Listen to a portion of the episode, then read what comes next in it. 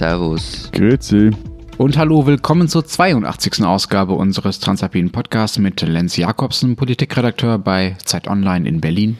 Matthias Daum, Leiter der Schweizer Ausgabe der Zeit in Zürich. Und Florian Gasser, Redakteur bei den Österreichseiten der Zeit in Wien. Unsere zwei Themen dieser Woche.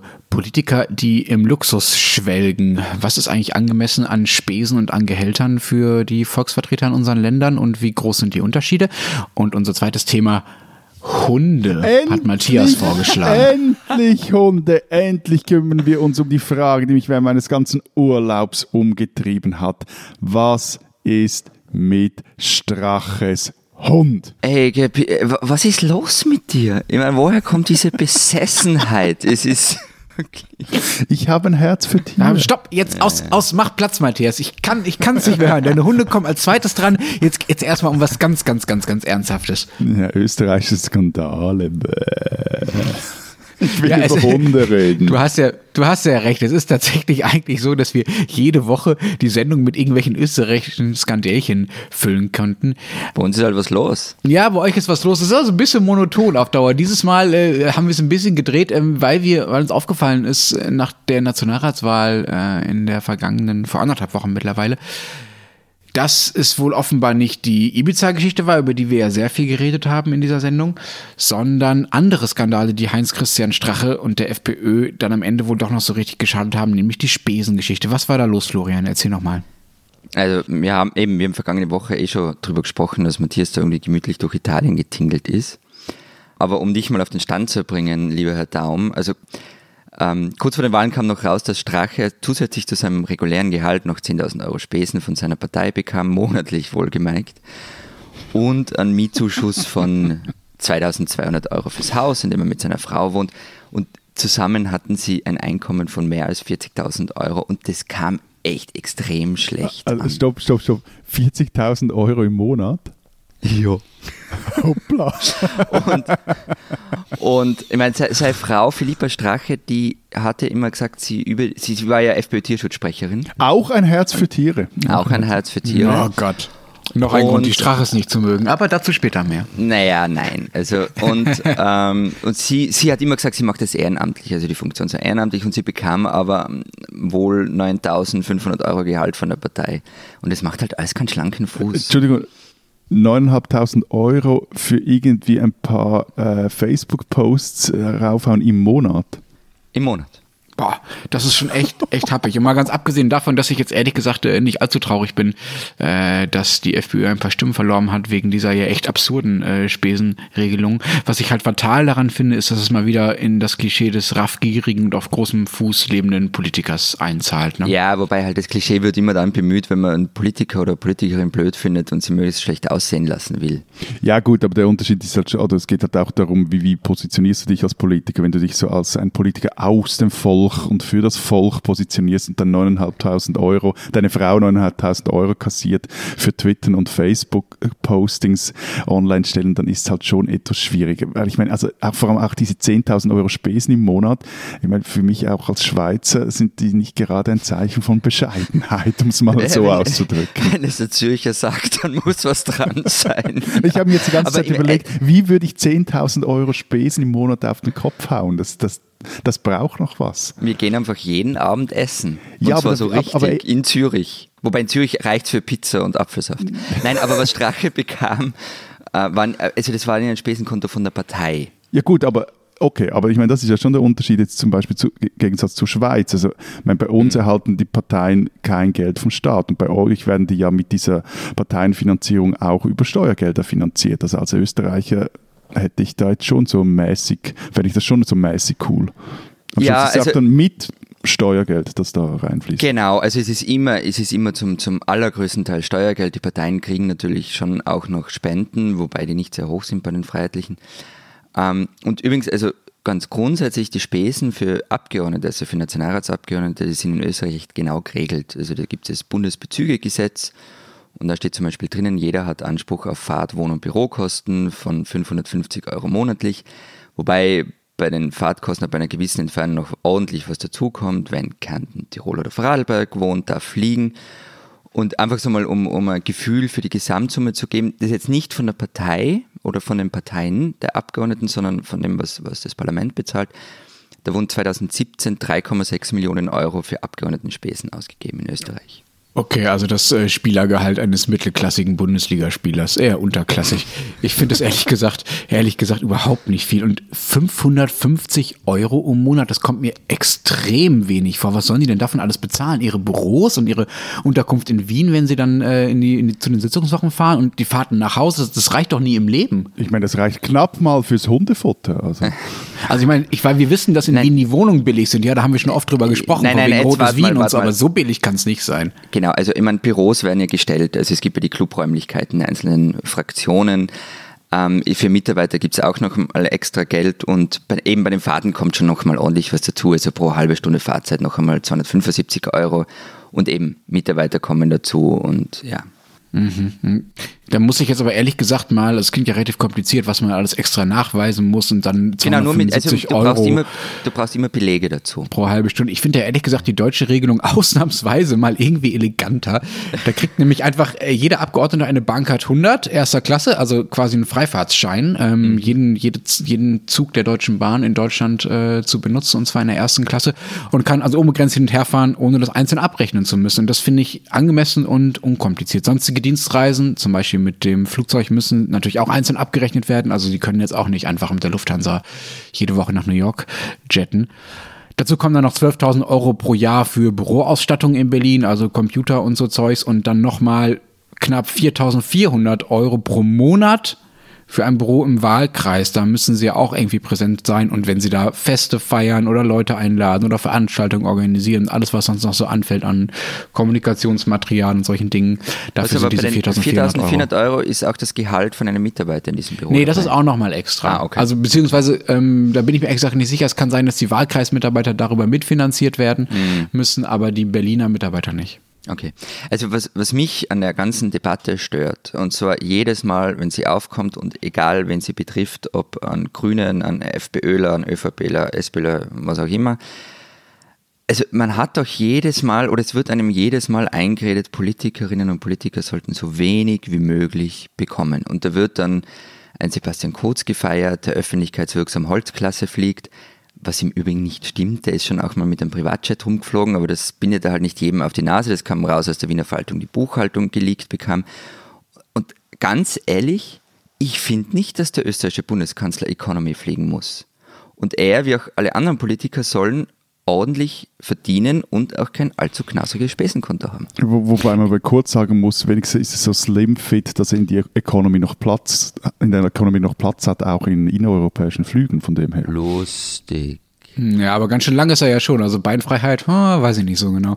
Ich würde ja gerne Das widersprechen, Florian. Schmährenheit. Aber ich, ich sehe es ehrlich gesagt genau wie du. Ich halte die Forderung nach äh, niedrigeren Diäten und generell weniger Geld für Politiker, die kommt ja immer wieder auf, auch für wirklich eine der bräsigsten Formen vom Populismus, also von Hass Jetzt auf muss ich einmal nachfragen, was ich sonst bei Matthias mache. Bräsig? Bräsig, ähm, oh Gott, was ist, wie kann man denn bräsig erklären? So ein bisschen ähm, dumpfbackig, hohl, denkfaul.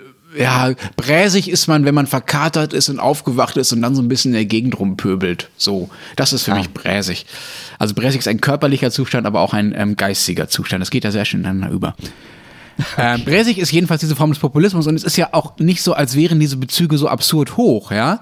Das waren so, als äh, der Deutsche Bundestag eingeführt wurde, also nach dem Zweiten Weltkrieg, haben sich die Diäten, also die quasi die Gehälter der Bundestagsabgeordneten an den Gehältern der obersten Bundesrichter orientiert. Aber da hinken sie mittlerweile hinterher. Also die Gehälter der Richter sind schneller gestiegen als die der Bundestagsabgeordneten. Man kann also nicht davon reden, dass es äh, besonders drastisch wäre. Die kriegen fast 1000 Euro weniger mittlerweile. Und das finde ich, finde ich eigentlich, eigentlich fände ich es angemessen, wenn ein deutscher Bundestags Bundestagsabgeordneter das gleiche kriegt wie ein Richter an einem der höchsten Gerichte. Aber Matthias, äh, was kriegen denn die Abgeordneten bei euch im äh, sparsamen Zürich und in der sparsamen Schweiz so? Also gut, sie kriegen es in Bern. Ähm, leider sind wir nicht Hauptstadt, aber egal, ähm, offiziell oder inoffiziell? Unterm Strich. Also ist eben schwer zu sagen, ist kompliziert. Oh. Ist kompli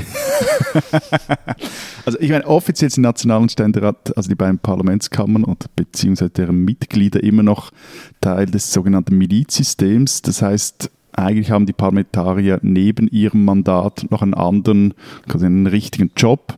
Ähm, aber weil die Arbeitsbelastung in den Räten stetig zunimmt, äh, also hat die Schweiz eigentlich de facto auch so ein, ein, ein Semi-Berufsparlament. Zahlen, Matthias, Zahlen. Also je nach es ist wirklich kompliziert. Je nach Anzahl Sitzungstagen und Funktionen, die ein Parlamentarier oder eine Parlamentarin hat, äh, kommen die dann so mit äh, Honorar und Spesen auf irgendwie 130.000 bis 140.000 Franken pro Jahr und Person. Darin inbegriffen sind aber 33.000 Franken, das sind nämlich die Spesen, mit denen sich die Parlamentarier auch ihren eigenen Stab finanzieren müssen. Also personell sind die im Vergleich mit Österreich und Deutschland recht stark, also krass unterdotiert. Und Moment, Moment, Moment. Sie haben 33.000 Franken im Jahr für Personal. Was ist das denn für ein, für ein 20? Das ist ein, eine Stelle, oder? Ja, das ist so ein Studentenjob, ein besserer. Aha. Nee, nee, also wow. ist wirklich, also der Punkt ist, also äh, äh, das ist jetzt, das ist jetzt wirklich kein Witz. Also generell ist eigentlich das, der Parlamentsbetrieb oder der politische Betrieb in der Schweiz unterfinanziert auf dieser Ebene. Auf anderen Ebenen mhm. dann, wenn es um äh, Kampagnen etc. geht, zum Teil überfinanziert, aber hier wirklich, äh, ja, teilweise krass unterfinanziert. Ähm, dazu kommen aber eben zu diesen Beträgen kommen dann noch Spesen für Essen, Reisen, Übernachtungen und auch, also unter anderem auch ein, äh, ähnlich wie in Deutschland, so ein Generalabonnement erster Klasse für die SBB. FDP hier. Äh, du hast von einem inoffiziellen äh, Teil gesprochen. Äh, das ist ja mindestens genauso interessant. Was ist denn das? Genau, also der, der Clou an diesem Milizsystem ist eben, die Idee ist, du hast einen normalen Job, bist äh, Bauer, Bierbrauer, Anwalt oder von mir aus auch Journalist und bis nebenbei noch Parlamentarier. Und heute ist es aber vor allem auch so, dass viele Parlamentarier für Unternehmen und oder Verbände. Stopp. Äh, Matthias, ja. nur kurz als Zwischenfrage. Milizsystem ist also das, was man in Deutschland so abschätzig Feierabendparlament nennt, ja? Also Leute, die andere Jobs haben und nur so nebenher Politiker sind. Genau, genau, genau, genau. Ah. Aber geht davon aus, dass so ein Nationalrats ähm, heute einem 80%-Pensum entspricht, was viel mehr ist als früher. Auf jeden Fall, also diese Parlamentarier die sind ja dann auch für Unternehmen und Verbände attraktiv. Da sitzen sie halt dort irgendwie in einem Verwaltungsrat oder in einem Vorstand und so kommt nochmals, je nachdem wie geschickt man es anstellt, ordentlich Geld rein. Also ich habe da ein paar Beispiele rausgesucht. Der heutige FDP-Bundesrat Ignazio Gassis, als er noch im Nationalrat saß, da war er Präsident des Krankenkassenverbands Gura Futura und kassierte dafür 180.000 Franken im Jahr. Anderes Beispiel auch aus der Gesundheitsbranche. Lorenz Hess ist ein BDP, also ein mittebürgerlicher Nationalrat, der bekommt für das Präsidium der Krankenkasse Visana gut 140.000 Franken. Und äh, noch ein Beispiel, also zum Beispiel der Gewerkschafter Corrado Pardini, der ist bei der UNIA für ein 70% Pensum angestellt und erhält dort 110.000 Franken brutto im Jahr, aber eben halt quasi in Anführungszeichen daneben dann noch ein Pensum mit 80% als Nationalrat. Und hier geht es, also das eine ist hier die Geldfrage, so wie du halt da auch noch Geld reinkommt, das ist die eine Frage, aber halt auch stark, das geht jetzt etwas hier vom Thema weg, wie stark dürfen Lobbying und Politik miteinander verflochten sein. Also hast du ein Beispiel eben ein Präsident einer Krankenkasse, der gleichzeitig in der Nationalrätlichen Gesundheitskommission hm. sitzt. Äh, ich finde es ja gerade bei deinem letzten Beispiel, bei diesem Menschen, der eine 70%-Anstellung hat und dann noch ein 80%-Pensum im Nationalrat, hat äh, auch eine Frage des Schlafes, oder? Ich meine, der Typ arbeitet dann offiziell 150 äh, Prozent, der kann eigentlich gar nicht mehr schlafen. Also diese Nebenverdienste gibt es in Deutschland natürlich auch, diese Nebeneinkünfte von, von Abgeordneten, die dürfen das und das finde ich auch okay, ähm, aber da wäre niemals ein Krankenkassenpräsident im, im Parlament. Das würde dann einen riesigen Aufstand geben. Ich glaube ja aber, dass was die Gehälter von Politikern angeht, also die Diäten, also die eigentlichen Einkommen, die offiziellen Einkommen, wie du es genannt hast, Matthias, dass sich viele in Deutschland zumindest vor allen Dingen darüber aufregen, dass die Abgeordneten sich da quasi selbst die Gehälter erhöhen können. Ne? Denn wer sollte es sonst machen? Sie machen es halt selbst. Sie sind ja die Instanz, die Dinge entscheiden kann. Sie sind ja die Gesetzgeber. Davon träumt man natürlich auch als normaler Arbeitnehmer und das sieht halt erstmal irre nach Willkür aus. Und was ich total interessant fand, was ich rausgefunden habe bei der, bei der Recherche jetzt vorher, wusste ich vorher auch nicht, dass sie das nicht freiwillig machen. Also die Abgeordneten, die hätten eigentlich gerne einen Automatismus eingeführt, schon vor vielen Jahrzehnten, dass ihre Diäten sich automatisch mit erhöhen, zum Beispiel mit den Gehältern der obersten Richter, ich sprach davon schon, oder meinetwegen mit einer Anpassung an steigende Preisniveaus, dass eben nicht andauernd im Parlament die Parlamentarier zusammensitzen und einen Beschluss fassen müssen, so jetzt erhöhen wir, erhöhen wir uns unsere Diäten um so und so viel Euro. Das dürfen sie aber nicht. Sie müssen das selber entscheiden. Das Verfassungsgericht hat sie dazu 1975 gezwungen. dass die Parlamente öffentlich über ihre Diäten verhandeln müssen, damit die Bevölkerung eben ab und zu mal mitbekommt, wie viel Geld die Abgeordneten so erhalten erhalten. Und ich finde ehrlich gesagt dieses Urteil ziemlich absurd, denn es ist ja kein Geheimnis. Also auch sonst wäre ja einsehbar, wie viel Parlamentarier an Diäten erhalten, auch wenn sie nicht das äh, jedes Mal im Parlament äh, beschließen müssten. Ich hatte das wirklich für eine äh, ziemlich äh, bescheuerte Regelung, da der Bevölkerung immer einen Anlass zu geben, zu sagen, ah, die Parlamentarier erhöhen sich mal wieder das Gehalt. Also äh, ganz, ganz kurz noch ähm, ein Einwurf zu vorher. Also bei uns ist es auch völlig normal, dass Nationalratsabgeordnete Nebentätigkeiten haben. Ähm, also der, der überwiegende Teil aller Abgeordneten hat noch nebenbei einen Job, sei das als Funktionär oder auch ganz normalen Job in der Privatwirtschaft. Ähm, er muss allerdings die Nebeneinkünfte transparent machen, also die kann man einsehen. Das andere zu den äh, Politikergehältern ist ja, es ist für uns auch immer ein Drama, wenn die erhöht werden sollen. Also derzeit kriegt ein Nationalratsabgeordneter 8.930 Euro brutto im Monat, 14 Mal im Jahr. Und an und für sich ist vorgesehen, dass das Gehalt automatisch mit der Inflation erhöht wird. Also so wie ihr das offenbar haben wolltet, Lenz. Aber es wurde schon ein paar Mal auch in diesem Jahr wieder ausgesetzt. Und da geht es dann immer darum, dass man mit gutem Beispiel vorangehen will und sich im Verzicht übt und solche Sachen. Das ist natürlich völlig Hanebüchen, weil es A nicht um große Summen geht und B einfach so eine populistische Maßnahme ist. Also ich, ich verstehe es ehrlich gesagt nicht. Also es ist auch so, so eine Form der Selbstdemütigung von Politikern. Und ähm, das, das höchste Gehalt ähm, hat übrigens der Bundespräsident mit 25.000 Euro, gefolgt vom Kanzler mit etwas mehr als 22.000. Und ganz ehrlich, das sind tolle Gehälter und ich werde in meinem Leben nie so viel verdienen, aber so wahnsinnig übertrieben finde ich das jetzt alles nicht. Vor allem im gut, Vergleich mit der könntest, Privatwirtschaft auch. Du könntest endlich mal die Liste Gasser lancieren und vielleicht mhm. in vier Jahren antreten, das wäre doch was. Aber was mich noch wundernehmen würde, wie es bei euch eigentlich so Moment, Moment, Bewegung Gasser, ja? In Österreich sind das jetzt alles Bewegungen.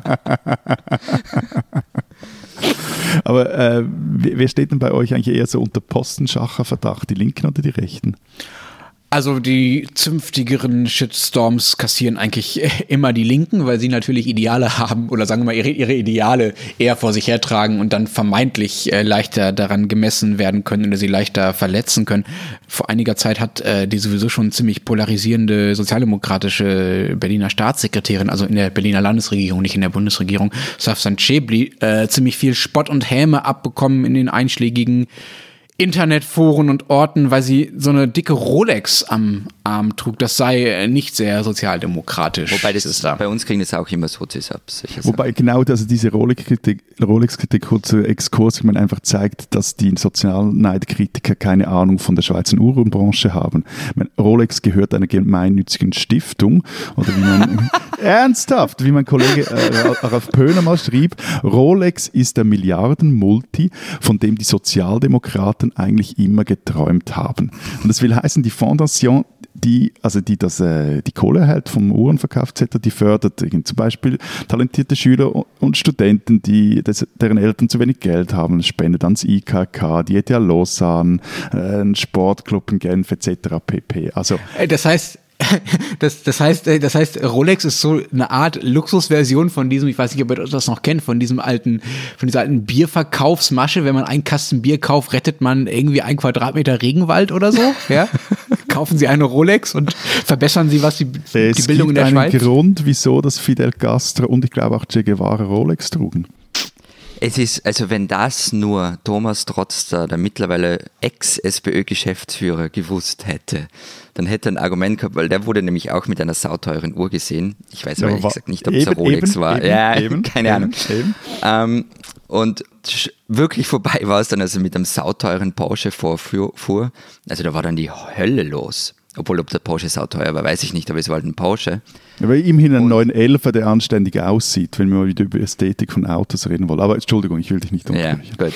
Also ich meine, das war halt, also diese Empörung war einfach total peinlich und ich meine, völlig abgedreht. Ich weiß gar nicht, ob wir darüber schon gesprochen haben, ist es worden, als die SPÖ-Chefin Pamela René Wagner in Saint-Tropez gesehen wurde und davon hat der, der Boulevard natürlich irgendwie genüsslich Fotos gedruckt. Also mir ist es ja völlig schleierhaft, welche Maßstäbe wir dann Politiker Ja, anlegen. mir auch. Wir haben ja mal einen Verteidigungsminister gehabt, Rudolf Scharping, der zurückgetreten ist, weil er während äh, deutsche Soldaten im Einsatz waren, mit äh, seiner Geliebten in einem Pool geplanscht hat und sich dabei hat fotografieren lassen. Und der Kanzler zu der Zeit, Gerhard Schröder, wurde ja als äh, Brioni-Kanzler verspottet, weil er gerne gute Anzüge trug, was ich irgendwie überhaupt nicht schlimm finde. Und viele fanden es dann auch anrüchtig, dass er so gerne gute Zigarren raucht. Ich finde, ehrlich gesagt, diesen Spott immer ziemlich selbst entlarven, weil es ja meistens Spott über die Insignien des Aufstiegs ist. Ne? Also Gerhard Schröder ist jemand, der von unten hochgekommen ist, der sich hochgearbeitet hat und ähm, dann mag er halt gute Zigarren, ist doch nicht so schlimm. Und ich finde, dass diese Insignien oberflächlich sind, ist kein Problem. Und damit sagt man ja auch mit dem Spott über Leute wie Schröder, der Schröder, das ist so ein unangenehmer Emporkömmling.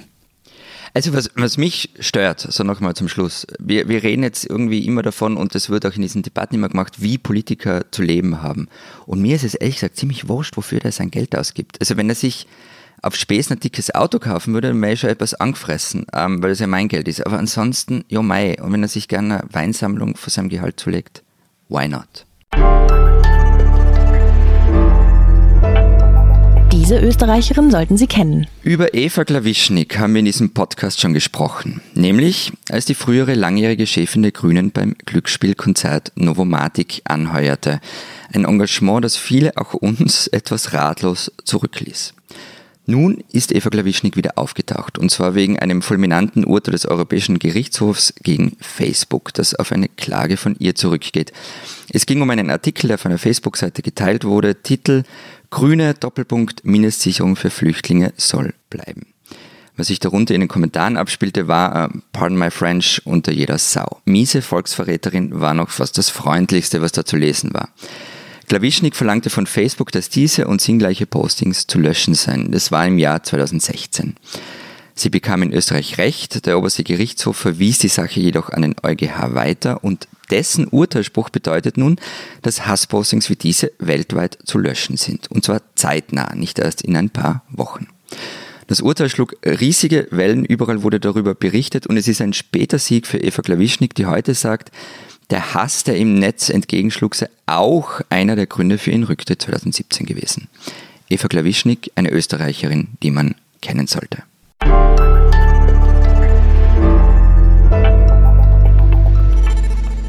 Wir wollen auf Initiative natürlich vom Matthias über Hunde reden. Nicht nur über einen speziellen Hund, sondern über Hunde generell. Und ich muss direkt am Anfang was geschehen. Ich mache mir jetzt garantiert sehr, sehr, sehr, sehr viele Feinde unter unseren Hörern. Ich mag keine Tiere. Äh, wie du magst keine Tiere. Ja, äh, Magst du nur tot auf dem Grill oder, oder wie? Ja, das ist so, mein, mein Vater hat, sagt, man hat manchmal gesagt, ich mag keine Katzen, die passen nicht aufs Brot, genau. ähm, nein, ernsthaft. Äh, ich kann mit Hunden im Speziellen und äh, mit Haustieren im Allgemeinen ähm, absolut nichts anfangen. Ich finde, ehrlich gesagt, diese, diese Domestizierung und diese äh, Vermenschlichung von Tieren ziemlich abstoßend. Zumindest in Städten, finde ich, haben Tiere absolut nichts zu suchen. Die haben nichts in Wohnungen zu suchen und die sind auch kein Menschenersatz. Wo, wurdest du irgendwie mal den Allerwertesten gebissen von einem dieser Köter oder, oder trampelst, trampelst du immer auf irgendwelche Hundehaufen, wenn du aus, dem- mal aus dem Haus gehst? Oder? Ja, zu diesen beiden schönen Themen Beißen und Scheißen kommen wir ja später noch. Aber äh, meine Abneigung gilt, gilt ehrlich gesagt ja nicht nur den Hunden. Wo, womit wir auch den Titel dieser Folge hätten. Beißen und Scheißen. Aber ich finde ja nicht nur Hunde irgendwie nervig und unnötig vor allen Dingen und lästig, sondern ehrlich gesagt auch Katzen und Meerschweinchen Ja, gut, und dann all dieses hast- hast du andere halt einfach Kleinvieh, was da so rumkreucht. Dann hast du ja. auch irgendwie Angst vor all den Büssis, Springmäusen oder was halt sonst noch gehalten wird. Genau, Also, alles, was ich nicht mag, davor habe Ja. ich Angst. Das ist die Logik. Sag mal, wie viele Haushunde laufen denn bei euch da so rum und wie viele Katzen und überhaupt? Wie bei mir daheim. Also in Ja, auch bei dir Innsbruck- daheim. In Innsbruck läuft eine Katze. was, du hast eine Katze? Äh, Wieso wusste ich bis jetzt davon nichts? Also i- i- es ist ein bisschen kompliziert. Ich, ich selbst habe keine Katze, aber sie ist halt da, wo ich bin. Es ist ein bisschen kompliziert. Also, also lass mich raten, wie sie heißt. Kriegst nie raus. Keith. Na, Charlie. äh, willst du jetzt alle Stones-Mitglieder durchgehen? Nein. Ja, ja, ja, irgendwo muss ich beginnen mit meinem Sherlock Holmes. Also, also wie heißt sie denn? Joey. Das war jetzt nicht so weit weg, fand ich. Aber äh, könnt ihr jetzt nach dieser äh, kleinen Katzeneinlage noch mal eine Frage beantworten? Wie viele Hunde gibt es bei euch im Land? Also nicht äh, bei dir zu Hause, das werden ja, nicht ein paar hunderttausend sein, weißt, weißt, Das ist eben der Unterschied zwischen uns Tierfreunden und dir als Tierfeind. Wir interessieren uns für das Wohl unserer animalischen Begleiter und dann geht es eben auch darum zu wissen, wie die Katze des lieben Florian heißt, obwohl ich muss ja ehrlich gestehen, auch ich hasse Katzen. Das finde ich völlig überflüssige, vogelfressende Biester. Aber egal, ähm, in der Schweiz waren es 2018 etwas über eine halbe Million Hunde. Also bei uns waren es im August 548.508 Hunde, die registriert waren. Wow, genau. Das ist äh, genau. sehr, sehr exakt. Bei uns sind es ungefähr in Deutschland 9 Millionen. Das muss man sich ja vorstellen. 9 Millionen Hunde als Haustiere. Das ist mehr als ein Haushund für zehn Deutsche, ja. Also wenn ich mir vorstelle, dass allein ich mit meiner Frau, mit meinen zwei Kindern schon vier, dann muss quasi in jeder zweiten Familie muss quasi ein Hund rumlaufen. Ich finde es echt irre viel. Aber, aber das, das lässt bei mir den Verdacht hochkommen, dass es vielleicht, dass Hunde vielleicht trotzdem auf den einen oder anderen Grill passen. Also wieso habt ihr, seid ihr so maßlos, wenn es um Hunde geht? Was macht ich ihr hab, mit ich denen? Hab, ich habe keine Ahnung. Ich, da musst du echt andere Leute fragen. Ich kann das echt überhaupt nicht nachvollziehen. Aber es, die Städte sind wirklich wirklich voll mit Hunden. Also Berlin ist auch wirklich berüchtigt dafür, dass hier jahrelang alles voll, jetzt habe ich das Wort eh schon gesagt, also vollgeschissen war auf den Bürgersteigen. Das ist ein bisschen äh, besser geworden. Was auch direkt meine Frage an euch wäre, was dürfen denn die Hunde bei euch so? Wo dürfen die überhaupt hin? Sind sie in Cafés willkommen oder in Supermärkten oder in Hotels vielleicht auch? Gibt es Hundehotels? Florian, ich habe im Internet ein Ranking der angeblich äh, hundefreundlichsten Länder gefunden. Ich weiß nicht, wie seriös dieses Ranking ist, aber Österreich stand auf Platz 1. Ernsthaft? Schau dich an. Also, wobei, wenn ich so drüber nachdenke, das kann eigentlich ganz gut sein. Ich kenne nicht allzu viele Orte, wo Hunde dezidiert nicht erlaubt sind. Also im Supermärkten und öffentlichen Gebäuden natürlich nicht, auch in Schwimmbädern und so Sachen. Aber sonst, also zum Beispiel in meinen Kaffeehäusern, in denen ich da oft rumsitze, da liegt oft ein Hund nebenan unterm Tisch und der kriegt dann auch vom Kellner einen Wassernapf hingestellt und alle sind glücklich. Also bei uns ist das natürlich alles klar geregelt in Hundegesetzen, wobei die sind kantonal. Ein Gibt's nationales, auch. Gibt es ein nationales Hundegesetz? Da haben sie bei uns eben mal äh, episch darüber gestritten. Bei uns sind die kantonal und ähm, das für Zürich habe ich gestern noch rausgesucht. Das ist also immerhin neun Seiten lang und äh, da steht dann, dass Hunde nichts in Friedhöfen, Badeanstalten, auf Pausenplätzen von Schulhausanlagen, Spiel- oder Sportfeldern oder an Orten, die von den zuständigen Behörden entsprechend signalisiert wurden, also dass sie überall dort nichts zu suchen haben. Und im Gesetz wird im übrigens auch geregelt, wie viel Steuern die Gemeinden für einen Hund erheben dürfen. So bis zu maximal 200 Franken im Jahr. Ja, okay, so arg sind wir nicht. Also die Hundesteuer ist bei uns auch je nach Bundesland unterschiedlich. Und so, was weiß ich, Größenordnung zwischen 40 und 100 Euro, aber eben immer noch billiger als bei euch. Gibt es bei euch denn auch diese kleinen Plastiktütenspender in Parks, so diese Plastikhandschuhe, damit die Hundebesitzer den Code auch selbst aufsammeln können, dass das nicht mehr ganz so schlimm ist? Klar, also der, der, der, der heißt bei uns Robidog, der grüne Ach, Kasten. Robidog ist die Abkürzung, also Ro und Bi, das waren die ersten beiden Buchstaben der beiden Tüftler, die den erfunden haben und Dog selbst erklären. Grüner Kassen, 95 cm hoch, 50 cm breit, 30 cm tief, vorne ein quadratischer Einwurf und auf den braunen Säcken ein weißer Dackel in Kauerstellung. Eine helvetische Errungenschaft, ein Exportschlager, meine Lieben. Also diese, diese Geschichte gab es auch bei uns. Es war eine Riesendebatte, die sich über Jahre hinwegzog. Und ehrlich gesagt, ich kann sie verstehen. Also ich kann, als ich Kind war, ging ich immer von der Schule heim und kurz nachdem alle Pensionisten in meiner Straße mit ihren Hunden draußen waren und der Gehsteig war voll mit Hundescheiße. Es war ein Parcourslauf für mich, immer von der Schule heimzukommen. Und mir wird ehrlich noch schlecht, wenn ich dran denke. Also ja, und es gab dann diese Debatte, vor allem in Wien. Und mittlerweile gibt es diese Spende auch. Und wisst ihr, wie man das in Wien nennt? Ein Sackerl fürs Gackerl. Auch ein schöner Titel für diese Sendung. ich hatte im Übrigen noch eine richtig widerliche Zahl gefunden. Äh, ich weiß aber nicht, ob sie stimmt. Also die halbe Million Schweizer Super, Hunde. Sag sie einfach. Ja, nein, die, die ist eine Hochrechnung. Die halbe Million Schweizer Hunde, die lässt ja, die lassen Jahr für Jahr eine Kackwurst mit einem Totalgewicht von, Achtung, 60.000 Tonnen liegen. Fantastisch. Ich stelle mir jetzt eine einzige Wurst vor. Oh, schnell dieses Bild weg. Ähm, äh, was ich interessant fand in Sachen Hundekot, gibt es äh, in Deutschland ein krasses Süd-Nord-Gefälle ausnahmsweise mal. Wer nämlich die, den Kot von seinem Hund nicht wegmacht, der zahlt in Bayern oder in Baden-Württemberg äh, 150 beziehungsweise bis zu 250 Euro in Baden-Württemberg und in Norddeutschland, zum Beispiel in Hamburg oder Schleswig-Holstein, sind es nur so 10 bis äh, 20 Euro. Äh, es, es, ihr langt aber ordentlich zu. Also in Wien kostet das keine 40 Euro, in anderen Städten da ist etwas mehr, aber also an Baden-Württemberg kommt keiner. Nein, dran. ich, ich habe mich wirklich auch noch bemüht. Ich habe also gegoogelt, gegoogelt, gegoogelt, aber eine höhere Buße als in Baden-Württemberg habe ich also fürs Hundegacki liegen lassen, habe ich auch in der Schweiz nicht gefunden. Die, der, der, der goldene Hundescheißdreck geht an Baden-Württemberg. Aber ich meine jetzt noch etwas Ernsteres. Also das, äh, eben das mit dem Scheiß ist das eine, aber das andere ist das Beißen. Und da wurden die Hunde in der Schweiz ähm, in den vergangenen Jahren, also in den Nullerjahren, wirklich zum Politikum. Also das Anlass war, dass im Dezember 05 ein äh, kleiner Bub auf dem Weg in den Kindergarten von drei unbeaufsichtigten Pitbull-Terriern totgebissen wurde.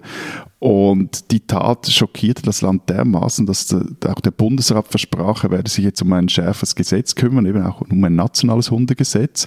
Da führten dann mehrere Kantone Rassenverbote ein, es gab Leinenzwang, Maulkorbpflicht und äh, der Blick, also die Boulevardzeitung hier, die lancierte sogar eine, eine Petition für ein Kampfhundverbot und äh, Einiges ändert sich dann auch 206. Seitdem gibt es eine Meldepflicht bei Hundebissen und seit 208 müssen Hundehalter kurz, ein Kurz, einen Kurs absolvieren, wenn sie einen Hund halten wollen. Also für Hundebesitzer gelten strengere Regeln als für künftige Eltern, die Nachwuchs zeugen wollen. Für müssen das Hundehal also für jede Hunderasse müssen sie einen Kurs absolvieren. Ja, es ist auch wieder kantonal unterschiedlich, Okay. aber eigentlich ist es schon so die Idee. Ja, weil eben die Debatte gibt es bei uns auch immer über diese Kampfhunde, also eigentlich diese Listenhunde. Und genau gleich immer, wenn ein Hund zubeißt, dann, ähm, dann gibt es die Diskussion. Also ich habe Zahl gefunden, allein 2017 mussten 3600 Menschen wegen Hundebissen ins Krankenhaus. 17 Prozent davon waren Kinder. Und in Wien ist es mittlerweile so, dass wenn man bestimmte Rasse hat, also zum Beispiel ein Rottweiler, Bull Terrier, dass man dann eben diesen sogenannten Hundeführerschein machen muss. Und diese Hunde müssen an öffentlichen Orten auch mit Maulkorb und Leine geführt werden. Ich meine, ich, ich finde es grundsätzlich auch richtig und äh, vers- verstehe auch überhaupt nicht, weshalb, weshalb man sich solche Kampfmaschinen auf vier Beinen halten muss. Äh, Aber der Punkt ist halt, beißen tun halt nicht nur die usual suspects, sondern auch andere Köter und äh, ich musste als Kind die schmerzhafte Erfahrung machen, dass einem verdammte Katzen fast die Augen auskratzen können, Klammer geschlossen. Und, Daher dein äh, Katzenhass. Ich verstehe. die äh, Schweizerische Unfallversicherungsanstalt, die geht von jährlich 9.500 Hundebissen aus, die ärztlich versorgt werden müssen. Das ist bedeutend mehr, als in den kantonalen Statistiken auftaucht. Und dort wiederum gibt es Statistiken aus einigen Kantonen, sind halt auch kleinere Hunde relativ häufig vertreten. Also von dem her, so diese Listen sind immer so eine, eine Frage. Also da, da findest dann halt auch einen Russell Terrier drauf. Und was schon auch war, was man sagen muss, das hat jetzt etwas wieder abgenommen, aber die politische Energie, die in der Schweiz in diese Kampfhundfrage gesteckt wurde, die war jetzt bei aller Tragik der Einzelfälle, die war völlig unverhältnismäßig. Eine letzte Zahl noch von mir, ihr habt schon so viele genannt. Ähm, es gibt äh, Zahlen über Todesopfer in Deutschland von Hunden, das sind so zwischen 0 und 8 im Jahr, also im Schnitt 3,6, glaube ich, ungefähr. Das finde ich, schon, finde ich schon ordentlich. Und Deutschland hat sich in dieser Frage, wie man eigentlich mit Kampfhunden, mit sogenannten Kampfhunden umgeht, mit diesen Listenhunden, wie du so genannt hast, Florian, für so eine Art Klassifizierung entschieden, die eigentlich letztlich auf so eine Art äh, Verbot hinausläuft. Ne? Also Pitbull Terrier, Staffordshire Bull Terrier, American Staffordshire Terrier und Bull Terrier und Kreuzungen aus diesen vielen Rassen, die ich vorher alle nicht wirklich kannte, dürfen gar nicht erst ins Land gebracht werden. Also die dürfen nicht nach Deutschland rein, die dürfen auch nicht gezüchtet werden. Und der einzige Grund, warum man sich so einen Hund noch zulegen darf, ist, wenn man sie, wenn man nachweisen kann, dass man es ganz dringend braucht, zum Beispiel als Blindenhund oder als Polizeihund oder so. Pitbull als Blindenhund, das finde ich gut. Ich weiß nicht, ob es diese Fälle gibt, aber es wird im Gesetz extra erwähnt. Also scheint es irgendwie einen Grund dafür zu geben. Und die, die im Land sind, die müssen natürlich äh, auch Maulkorb tragen, wie ihr es schon erwähnt habt. Darüber hinaus gibt es wahrscheinlich ähnlich wie bei euch, Matthias, so absurd komplizierte Listen, was in welchem Bundesland erlaubt ist. Manche, das fand ich besonders interessant, machen auch so eine Art Wesenstest. Das bedeutet, wenn ich einen Hund habe, der irgendwie als gefährlich klassifiziert ist, ich aber finde, auch der, dieser eine, mein spezieller Lieblingshund, der ist aber gar nicht so gefährlich, wie seine Rasse es angeblich äh, hergibt, dann kann ich mit diesem Hund zum Amt gehen und die machen einen Wesenstest und da kann dann dieser Hund irgendwie diesem Menschen vom Amt nachweisen, dass er gar nicht so gefährlich ist, wie, wie seine Artgenossen da sind. Und da wäre ich dann schon mal ganz gerne dabei, wie so ein Bullterrier da vor diesen Leuten beim Amt liegt und sie anwinselt, Also das, das damit er doch rein ist darf. dasselbe, wie wir jeweils vor der Podcastaufnahme miteinander machen. Mal schauen, wie das Wesen, unsere Wesen gerade sind. Wir winseln und kläffen uns gegenseitig an. Aber Lenz, was mich da jetzt seit dem Beginn ein bisschen umtreibt, also woher kommt deine Abneigung gegen äh, Haustiere und Hunde im Speziellen? Ja, ich weiß es nicht so genau und ich gebe ja jetzt ehrlich gesagt auch zu, dass das vielleicht äh, mindestens genauso viel mit mir zu tun hat wie mit äh, den Haustieren selbst. Das ist wahrscheinlich ziemlich Davon gehe ich aus. äh, ziemlich, ziemlich, ziemlich irrational. Ähm, und ähm, ich freue mich schon auf die Zuschriften, die mir naheliegen, äh, mich doch mal irgendwie um mein Verhältnis zu, zu anderen Lebewesen zu kümmern. Aber wenn ich versuchen wollte, das, das rational zu erklären, warum ich mit Haustieren nichts anfangen kann, um es mal ein bisschen gemäßigter zu sagen, äh, würde ich das gerne mit Zitaten von einem gewissen Walter Penk-Lipowski tun, einem Österreicher. What? Kennst du den, Florian? Der war doch Falco-Bodyguard und Privatdetektiv. Ja, und ist genau. vor ein paar Monaten gestorben. Genau, den habe ich jetzt wieder Ja. rausgegraben. Genauer gesagt, es gibt eine Doku über Haustiere, in der er, in der er vorkommt und äh, die ich ausgegraben habe. Und da sagt er über Hunde, diese seien im Vergleich zu Frauen, Zitat, einfacher zu handhaben, weil sie im Unterschied zu Frauen noch folgen können. Und weiter, für ihn dienen die Haustiere, Haustiere zur Vergrößerung für mein Ego. Ich liebe mich, ich bin einer der nettesten Menschen, denen ich je begegnet bin. Abgesehen davon, dass ich Herrn äh, Penk Lipowski nie persönlich kennenlernen durfte, er ist ja vor kurzem äh, gestorben und also nicht weiß, wie lieb er und nett er wirklich ist, finde ich das vielleicht ein Extrembeispiel, aber doch eigentlich ein ganz gutes Beispiel für das, was ich bei vielen Haustierbesitzern und in vielen äh, Konstellationen, in denen Haustiere angeschafft wäre, auch so ein bisschen vermute. Man kann sich da ein Wesen kaufen, das einen liebt. Man kann sich das kaufen, das kann man sonst nicht. Und das auch nicht so anstrengend und so kompliziert und vor allem nicht so ebenbürtig ist wie ein Mensch. Und, und mit dem hast du jetzt wirklich so ein, ein großes Problem? Ja, ja, ich habe damit ein großes Problem und dazu kommt ja, da haben wir noch gar nicht drüber gesprochen, müssen wir auch nicht mehr, aber das ist auch, ich halte es auch für Tierquälerei. Tiere äh, extra zu züchten, um sie dann in Wohnungen zu halten. Und ja, da kann man darüber reden, dass äh, Fleischessen weil natürlich die größere Tierquälerei ist, weil da die Haltebedingungen noch viel schlechter sind. Also ganz kurz, ich möchte da noch eine Lanze brechen. Ich habe ich hab selbst keinen Hund, werde voraussichtlich auch nie in die Verlegenheit kommen, einen zu besitzen. Aber ich kann die Faszination schon nachvollziehen. Also ich habe da mal mit einem Hüttenwirt gesprochen, der, der mit seinem Hund am Berg lebt, ihm den ganzen Sommer. Das ist ein Bike-Kamerad für alle Touren, die er macht, äh, für die Bewirtung der Hütte. Der Hund ist einfach immer dabei. Also das stelle ich mir dann schon fast romantisch vor. Oder ein Freund von mir hat so ein Riesenviech, eine Windhund, irgendwas Mischung, keine Ahnung. Wunderschön, sehr groß. Und mit dem sind wir, das habe ich glaube ich schon mal erzählt, ab und an am Berg unterwegs. Ähm, das ist richtig cool. Oder wenn wir im Winter rodeln gehen. Ähm, ich bin jetzt nicht so der defensive Rodler. Ähm, und da fährt man dann so ein Ding runter, gibt Vollgas und auf einmal zieht dieser Hund an einem vorbei. Also, das ist schon schön. Wirklich schön. Aber, aber äh, also ich habe jetzt wirklich nachher noch einen Punkt. Also ich meine, was ist jetzt mit Straches Hund? Äh, Sorry, sorry, sorry, lieber Matthias, unsere Zeit ist äh, leider um ein andermal dann. Du kriegst der Hundekeks, Linda. Brav sein. Die spinnen, die Schweizer. Die Schweizer Banker, die sind ja immer wieder mal gut für eine Räubergeschichte, wobei seit sie sich auf ihre Weißgeldstrategien fokussiert haben, also seit sie mehr oder minder ehrliche Geld verdienen wollen, sind sie auch ehrlich gesagt etwas langweilig geworden. Bis vor ein paar Wochen. Da kam es in der Zürcher Innenstadt hier gleich ums Eck bei unserem Büro zu einem filmreifen Showdown. Iqbal Khan, ein Banker der Credit Suisse, dessen Wechsel zum Branchenkonkurrenten UBS bereits bekannt und fixiert war, der stellte auf offener Straße in unmittelbarer Nähe des Paradeplatzes eben einen Privatdetektiv oder mehrere Privatdetektive, die ihm gefolgt waren. Hinter der Bestattung stand sein ehemaliger Arbeitgeber, also die CS, die befürchtete, Kahn könnte Mitarbeiter abwerben und zu UBS rüberziehen, obwohl man ihm das verboten hatte in dieser kurzen Karenzfrist von ein paar Monaten. Gut, soweit so gaga, aber die Geschichte hatte eine noch gagaigere Vorgeschichte. Kahn wechselte nämlich von der CS zur UBS, weil er sich mit seinem Boss bei der CS, CEO Tijan Tiam, verkracht hatte. Einerseits beruflich, vor allem aber privat. Die beiden Einkommensmillionäre, die wohnen an der Goldküste in Küsnacht hier bei Zürich, nämlich gleich nebeneinander in ihren Villen. Und weil Kahn seine Villa umbaute, das so lange dauerte, drehte Tiam anscheinend im roten Bereich. Der Baulärm muss ihn fertig gemacht haben. Und weil Tiams Partnerin wiederum Bäume in die Seesicht von Kahn pflanzen ließ, ging der junge Starbanker steil. Der Krach, so wird es kolportiert, eskalierte Anfang Jahr an einer Privatparty bei den Tiams zu Hause und, wie Zeugen gegenüber einigen Medien sagen, wurde knapp nicht handgreiflich. So, das wäre alles sehr lustig und unterhaltsam und auch, dass zwei CS-Top-Shots rausgeworfen wurden, trübt den Unterhaltungswert dieser Story nicht. Wäre da nicht die Meldung reingeplatzt, dass sich ein Mittelsmann in diesem Beschattungsskandal das Leben nahm, weil es nicht ertrug, dass sein Name in diesem Zusammenhang publik wurde. Er sah sich in seiner Existenz bedroht. Liebe Schweizer Banker, ihr spinnt doch, also eigentlich nein, mehr noch, ihr solltet euch schämen.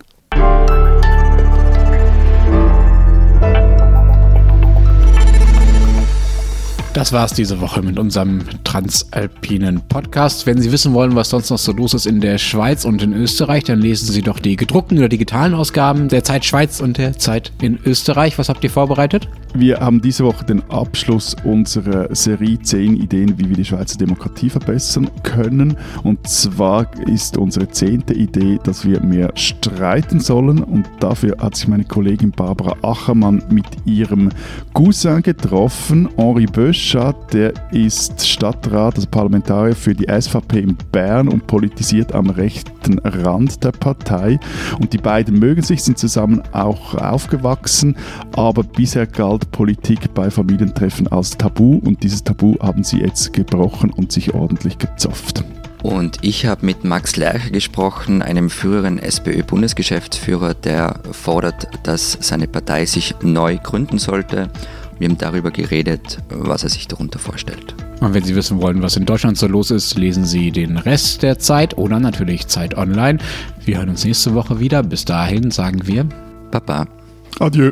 Und Tschüss.